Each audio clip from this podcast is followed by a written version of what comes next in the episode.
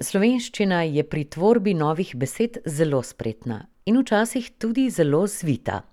Zato se zdi, da se kar naenkrat v našem besednem zakladu znajdejo besede, ki so si na prvi pogled zelo podobne in jih zato večkrat v rabi prosto zamenjujemo. Profesorica slovenskega jezika Ana Rotovnik Omerzu zato najprej opozarja. Prav pri teh podobnih izrazih moramo biti še posebej pazljivi in natančno preveriti njihov pomen v jezikovnih priročnikih. No, in zato predlagam, da začneva kar s pridevnikoma mali in majhen. Kje je tu razlika? Ja, ali nekaj zapisujemo z malo začetnico ali majhno začetnico. Pridevnik mali je vrstni pridevnik, po njem se vprašamo, kateri, majhen pa lastnosti. Torej, kakšen? Torej, ko govorimo o mali in veliki začetnici, mislimo na vrsto, če pa rečemo, da je ta začetnica majhna, pa pomeni, da smo jo zapisali zelo, zelo majhno pisavo. Tako tudi večkrat slišimo, da imamo malega sorojenca, namesto da bi rekli majhnega sorojenca. Ponovimo še enkrat. Pridevnik mali je vrstni, majhen pa kakovostni. To pomeni, da se po prvem vprašamo z vprašalnico kateri ali katere vrste, po drugi pa s kakšen. Ko govorimo o mali in veliki začetnici, mislimo na vrsto. Če pa rečemo, da je začetnica majhna, pa to pomeni, da smo jo zapisali z zelo majhno pisavo. Mala črka je vrsta črk, ki je oblikovno drugačna od velike. Niso pa vse male črke tudi manjše od velikih. Naslednjo dilemo prinašata tudi besedi enak in isti. Če bi vprašali jezikoslovce, katera zamenjava na videzu pomenskih izrazov res pogosta in navadno tudi kar boleča za ušesa, je to zamenjava zaimkov enak in isti. Pravilo za njuno rabo pa je preprosto. Zaimek enak uporabljamo, kadar poimenujemo dve stvari, ki se v ničemer ne razlikujeta in sta si zelo podobni. Zaimkom isti pa poimenujemo samo eno stvar. Če se v službo recimo vozite z enakim avtomobilom kot vaš sodelavec, pomeni, da se vozita vsak v svojem avtomobilu avtomobilu, ki sta si sicer podobna.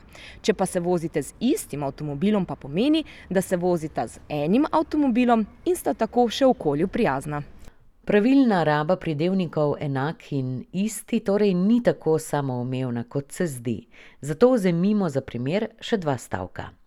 Nosim enako obleko kot moja sestra in nosim isto obleko kot moja sestra.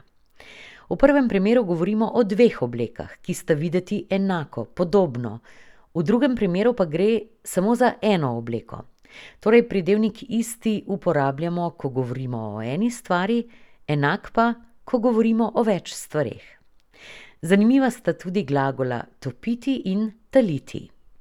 Če bi kemika vprašali, kakšna je pomenska razlika med glagoloma taliti in topiti, bi rekel, da imamo opravka z dvema različnima fizikalnima procesoma. Recimo sneg se v gorah zaradi visokih temperatur in ozračja ob koncu zime tali, tako tudi sladoled, če ga v poletnih mesecih ne zaužijemo pravočasno. Če pa si s pomočjo šumeče tablete pripravimo napitek, pa se ta v vodi raztopi, ker je voda topilo. Tako na ta glagola gledajo strokovnjaki, vendar v živem, nestrokovnem vsakdanjem jeziku lahko ta glagola sopomensko prosto zamenjujemo, ker živ jezik nima tako natančno ločenih pojmov kot strokovni. Izraza, ki ju večkrat sopomensko zamenjujemo, sta tudi bolnik in pacient. Bolnik je preprosto rečeno bolan človek, pacient pa je človek, zdrav ali bolan, ki je deležen zdravstvenega varstva oziroma zdravstvene oskrbe. Zakon o pacientovih pravicah recimo ta izraza enači, a če pogledamo čisto praktično, opazimo pomenske razlike. Recimo, če bi se zjutraj midve zbudili z visoko vročino in unetim grlom, bi ostali doma. V tem primeru bi bili bolnici.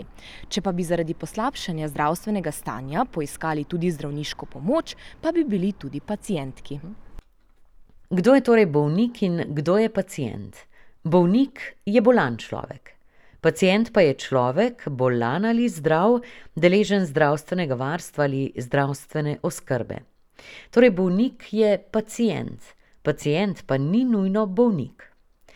Kako zapletena pa je razlika med glagoloma tehniški in tehnični, kdaj uporabiti enega in kdaj drugega?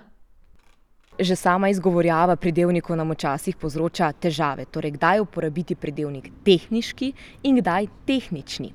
Pridevnik tehniški se veže s samostalniki, ki poimenujejo ustanove, vrste izobraževanja, slovarje. Tako imamo Tehniški muzej Slovenije, Tehniški muzej na Dunaju, Tehniška šola, Tehniški slovar. Pridevnik tehnični pa se nanaša na delovanje, tehnični izdelek, tehnično risanje in tehnična dokumentacija. Zdaj torej vemo, da bodo imeli na tehniški šoli tehniški dan, kjer se bodo dijaki učili tehnično risanje. Še ena dilema je pred nami, je prav govorec ali govornik? Profesorica Ana Rotovnik Omerzu odgovarja. Slovar slovenskega knjižnega jezika izraza govorec in govornik označi kot sinonima, a raba kaže, da nista povsem zamenljiva. Torej, kdo je govornik in kdo govorec? Govornik je vedno tisti, ki v javnosti podaja nek sestavek o kaki stvari in navadno zastopa kakšen organ, organizacijo ali posameznika. Govorec pa je preprosto vsak, ki govori, pripoveduje. Torej, izraz govornik se pogosteje uporablja skupaj s pridevnikom slavnostni, torej slavnostni govornik, medtem ko ob samostalniku govorec pogosto uporabljamo pridevnik vladni govorec.